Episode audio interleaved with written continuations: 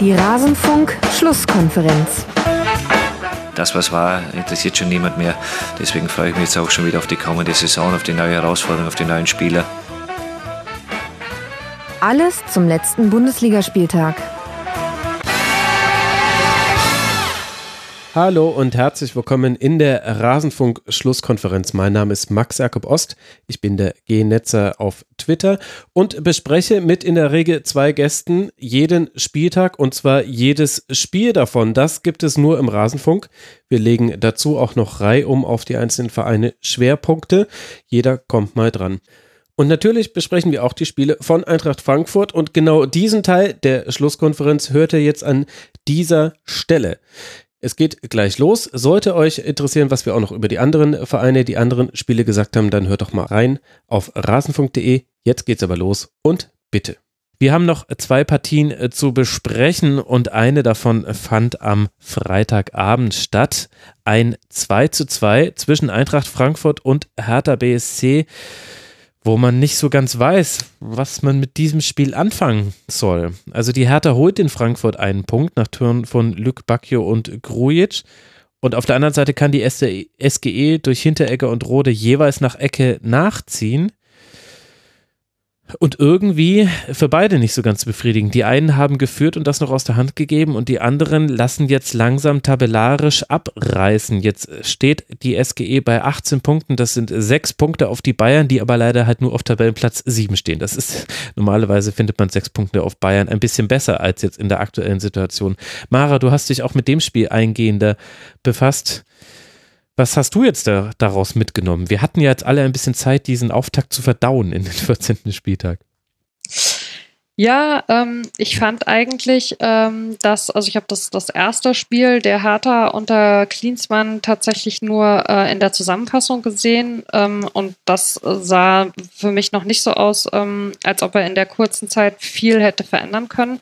Aber mir hat eigentlich in der ersten Hälfte der Partie Hertha BSC ähm, relativ gut gefallen. Also ähm, ich fand, dass sie das nicht schlecht gemacht haben. Ich finde aber tatsächlich auch, dass Frankfurt einfach ja relativ, ich will nicht mal sagen schlecht war in dem Spiel, aber sehr ideenlos. Also hm. äh, ich hatte das Gefühl, die beiden einzigen Frankfurter Spieler, überspitzt gesagt, die am Ball waren, waren äh, Kostic und Hinteregger und ähm, das ist dann halt irgendwann auch äh, relativ leicht auszurechnen.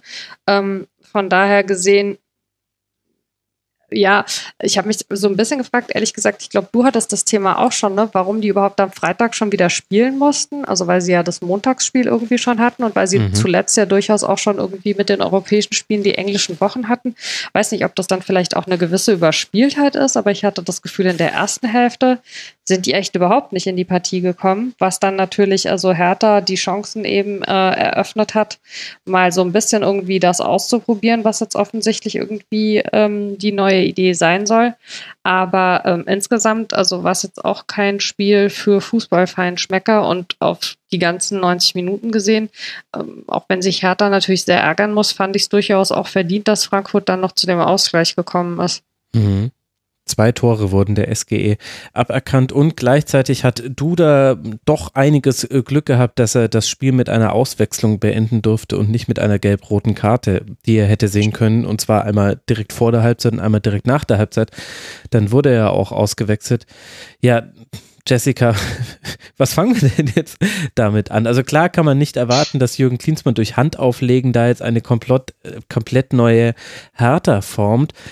Auf der anderen Seite hat, hat, hat Frankfurt ja. ja relativ erwartbar gespielt und, und trotzdem hat Berlin da jetzt auch nicht wirklich mit einem klar erkennbaren Plan zum Beispiel Kostic versucht aus dem Spiel zu nehmen. Und es ging, es geht halt gerade alles über Kostic bei, bei Frankfurt. Ich fand das irgendwie irritierend.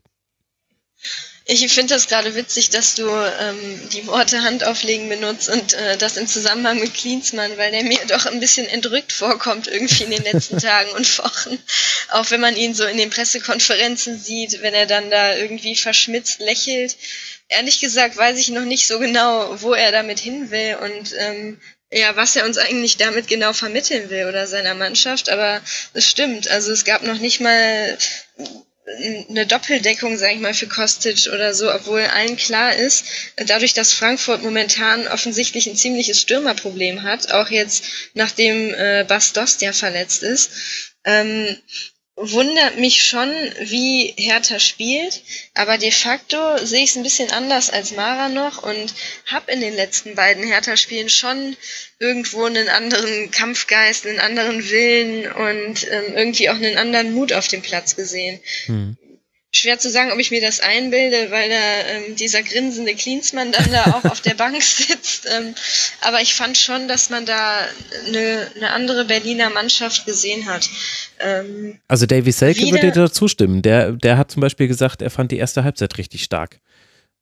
Ja, ich fand das auch stark. Ich meine, die sind mit 2-0 in Führung gegangen. Das war nicht unbedingt unverdient, würde ich sagen. Also gerade auch da mit äh, Luke Bacchio vorne. Mhm. Ähm, das ist für mich ein super Spieler. Das, das hat man auch schon gesehen, als der bei Fortuna Düsseldorf war, ähm, wo er auch im Alleingang im Runde da die Bayern abgeschossen hat mit seinem äh, mit seinen drei Toren. Das sind das sind durchaus Spieler äh, in den Reihen der Hertha, wo man sagt, wo man sagen kann, ja, das ist definitiv alles Erstligareif. Die Frage ist nur, ja, wie man die PS da so ein bisschen auf die Strecke bringt. Bei dem Spiel Frankfurt gegen Hertha, äh, da, da habe ich auch nur die Zusammenfassung gesehen, aber irgendwie hatte man nachher in der PK dann auch so ein bisschen das Gefühl, dass beide Trainer ja so ein bisschen damit gehadert haben. Also gerade Adi Hütter, der eigentlich, glaube ich, mhm. sogar am, lieber mit einem 3-2 noch daraus gegangen wäre, weil er gesagt hat, wir hätten es eigentlich dadurch, dass wir da sehr leidenschaftlich gekämpft haben und uns zurückgekämpft haben, hätten wir auch eigentlich die drei Punkte und den Heimsieg verdient gehabt. Nur das Spiel stand ja prinzipiell schon mal unter einem relativ schlechten Stern für die Frankfurter, eben weil die montags noch gespielt hatten und einfach weil die vorher mit drei Niederlagen da, dass sie, die hatten die eben auch noch im Rucksack und das macht die Beine natürlich dann auch nicht unbedingt leichter, wenn man mhm. dann gegen so eine neu formierte äh, Hertha dann da ran muss. Ja, und ich glaube ehrlich gesagt, dass auch einfach zu viele Spieler bei Eintracht Frankfurt gerade nicht an ihr Leistungsmaximum rankommen. Also auf der einen Seite gibt es diese Abhängigkeit von Kostic, die ist aber halt auch deswegen so groß, weil halt über den anderen Flügel so wenig geht, weil eben Da Costa nicht zu vergleichen ist gerade mit dem Da Costa zu den besten Zeiten von Eintracht Frankfurt, weil ein Kamada vorne drin der, der hatte jetzt auch offensiv wieder einige gute Situationen und ich, er ist nicht alleine schuld, aber die Art und Weise, wie er nicht mit zurückläuft beim 0 zu 1, das dann Lücke Bacchio erzielt, das ist was, das hast du bei Eintracht Frankfurt jetzt auch schon länger nicht mehr gesehen, dass jemand ein solches Verhalten gegen den Ball an den Tag legt. Ein So, ein Fernandes, die suchen beide ihre Rolle. Die Stürmer hast du ja schon angesprochen, Paciencia und Silva. Also Paciencia ist immer noch an vielen Dingen beteiligt, aber er verwertet wenig. Silva ist so, dass man immer noch wartet, wann er jetzt in Frankfurt ankommt. Also ist das jetzt schon der Silver von, von Milan oder, oder kommt er noch? Ist da vielleicht der Falsche aus dem Flieger gestiegen? Und man merkt halt, und, und trotzdem spielt die Eintracht nie schlecht das ist das, das ist das Kernmerkmal der Eintracht gerade. Die kriegst du eigentlich auch gerade nicht klein. Die, die kommen in jedem Spiel nochmal ran. Die hätten auch in Mainz noch irgendwie den Ausgleich machen können, hinten raus in Unterzahl. Die hätten in Freiburg den Ausgleich machen können, hinten raus in Unterzahl. Überhaupt Unterzahl gerade ein wichtiges Thema bei Eintracht Frankfurt. Dahingehend Hertha jetzt mal eine klare Verbesserung. Es gab keinen Platzverweis für einen Spieler von Eintracht Frankfurt. Also das sind die kleinen Erfolge, die man feiern muss.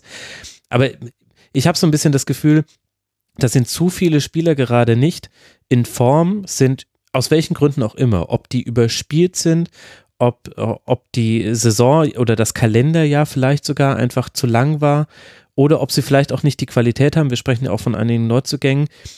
Schwierig, das so auseinander zu dividieren, vor allem wenn man nicht nah, nah dran ist. Und so genau weiß das wahrscheinlich auch Adi Hütter nicht, sonst würde er ein bisschen anders gegensteuern.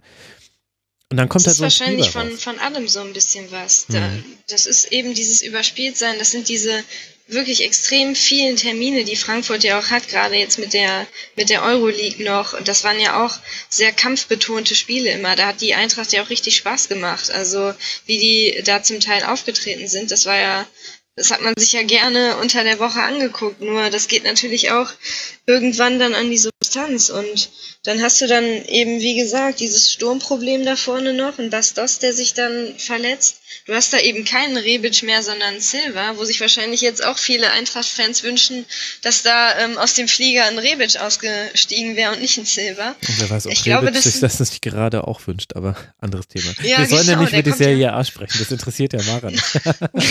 sorry, sorry, Mara. Ja, aber sein. ich meine, jetzt ist ja immerhin ähm, ein wichtiger Spieler wieder bei Frankfurt mit an Bord. Das ist Makoto Hasebe, Hm. ähm, der da die Abwehr wieder zusammenhalten kann. Das kann wieder einen Push geben. So jemand, ein erfahrener Spieler, der da, ja, der auch Verantwortung wieder auf dem Platz übernimmt. Aber es ist gerade keine leichte Phase für Frankfurt, definitiv. Ja, die beißen sich durch und gleichzeitig offensiv, wenn man sich anguckt, was geklappt hat, also beide, beide Tore nach Standardsituationen, überhaupt eigentlich fast alle größeren Chancen aus Standardsituationen. Das wiederum könnte aber auch Hertha mal anfangen zu verteidigen.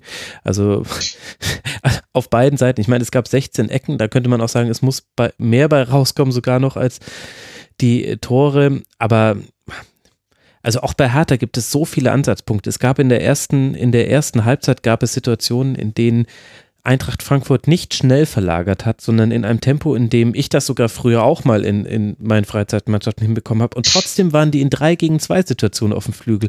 Ich bin wahnsinnig geworden. Und da frage ich mich dann tatsächlich, wie ein, wie ein Jürgen Klinsmann noch seine, seine Ruhe behalten kann auf der Trainerbank, wenn ich zu Hause mich darüber aufrege, wie Hertha BSC gegen Eintracht Frankfurt verteidigt. Ich könnte emotionaler von nichts weiter weg sein. Also nehmt es bitte nicht übel, liebe Hertha-Fans und liebe Eintracht-Fans, aber das ist mir wirklich eigentlich völlig egal. Und ich habe mich über so viele taktische Dinge bei diesem Spiel echauffiert, weil es war, es war unzulänglich von beiden, von beiden Mannschaften und es wurden auch Umschaltsituationen so schlecht manchmal ausgespielt. Also da spreche ich jetzt dann über die Hertha, dass man sich gedacht hat, ja Mai, dann lass halt. Also dann, dann, dann geht doch bitte beim, nächsten Mal direkt zur Eckfahne und versucht die letzten 20 Minuten irgendwie runterzuspielen. Also gut, vielleicht Die kamen auch, auch ständig zu spät, ne? Ja, Also ich habe irgendwie auf Wahnsinn. meinem Zettel steht ständig irgendwo Notfaul, Notfaul, Notfaul, wo du schon so irgendwie wusstest, jetzt geht's irgendwie nicht mehr anders. Und auch was du gesagt hast mit den Standards. Also ich meine, dass Frankfurt jetzt irgendwie eine Mannschaft ist, die nach Standards irgendwie extrem stark ist, das ist ja, sollte sich nun wirklich auch bis nach Berlin rumgesprochen haben.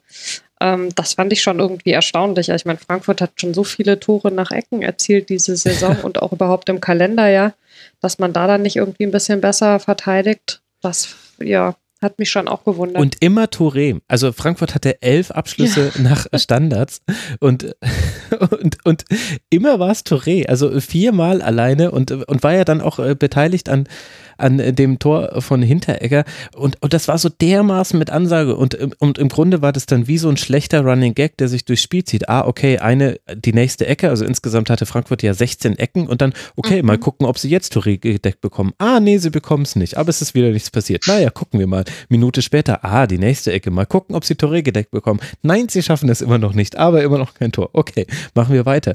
Und das ist, äh, also ich, sorry, wenn ich mich jetzt gerade so ein bisschen, äh, das klingt so, als würde ich mich drüber lustig machen.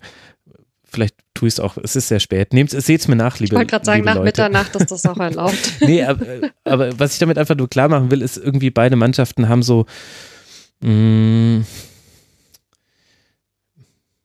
ja, sorry, ich sag's, aber es war von beiden Mannschaften ein bisschen dumm einfach. Also beide Mannschaften haben es nicht geschafft, ähm, einen intelligenten Fußball zu spielen. Ohne, und man hat aber beiden angesehen, dass sie es wollten. Das ist das Gute. Es war keine fahrlässige Dummheit, so wie, wie Wolfsburg ein bisschen dumm in Freiburg gespielt hat, haben wir vorhin besprochen, sondern das war einfach so eine, so eine, sie haben es probiert, aber sie konnten nicht besser und dann war es halt für den neutralen Beobachter so, als hätte man irgendwie einer Grundschulklasse bei der ersten Schlittschuhstunde angeguckt und denen wurden aber vorher halt die Schnürsenkel zusammengebunden von den Schlittschuhpaaren. So sah es halt dann aus. Hast du jetzt gerade beim Versuch, Frankfurt und Hertha BSC nicht zu doll zu beleidigen, rückwärts lagernd nochmal Wolfsburg Ja. beleidigt? Hab ich. ja, ich hab einen Lauf. Großartig. Okay, für äh, Eintracht Frankfurt geht es jetzt weiter gegen Gimaresch zu Hause, bevor man dann auf Schalke antreten darf, während jetzt dann die Hertha sich freut auf das Heimspiel gegen den SC Freiburg. Da darf man beweisen, dass man besser ist als der VfL aus Wolfsburg, bevor man dann mit Leverkusen und Gladbach noch zwei harte Gegner hat. Also überhaupt das Restprogramm der Hertha, die liegt ja auf Tabellenplatz 15 mit 12 Punkten. Dafür war immerhin dieser eine Punkt gut, aber die Tabellensituation immer noch dramatisch und die nächsten Gegner sind eben mal eben schön der Tabellenfünfte Freiburg, der Tabellensechste Leverkusen und der Tabellenerste Gladbach. Heieiei. Willst du etwa sagen, Max, für die Hertha wird es jetzt noch härter? Oh, Mara. Autsch. Es ist für uns alle die sechste Stunde. Pardon. Aber, aber, es ist die perfekte Stimmung. Genau diese Stimmung wollen wir beibehalten, wenn wir jetzt über das letzte Spiel des Spieltags sprechen. Das auch das letzte Spiel des Spieltags war zeitlich gesehen. Wir wollen sprechen über den SV Werder Bremen und den SC aus Paderborn. Und da haben wir es mit einer Niederlage zu tun von Werder.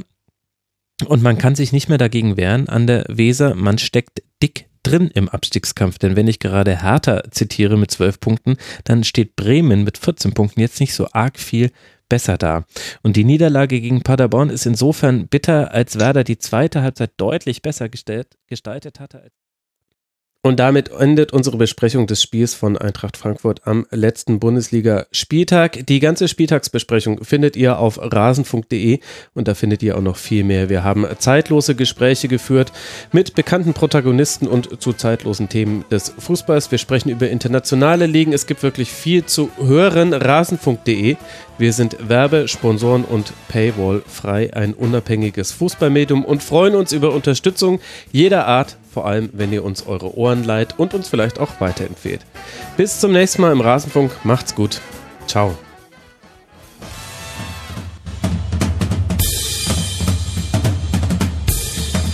Das war die Rasenfunk-Schlusskonferenz. Wir gehen nun zurück in die angeschlossenen Funkhäuser.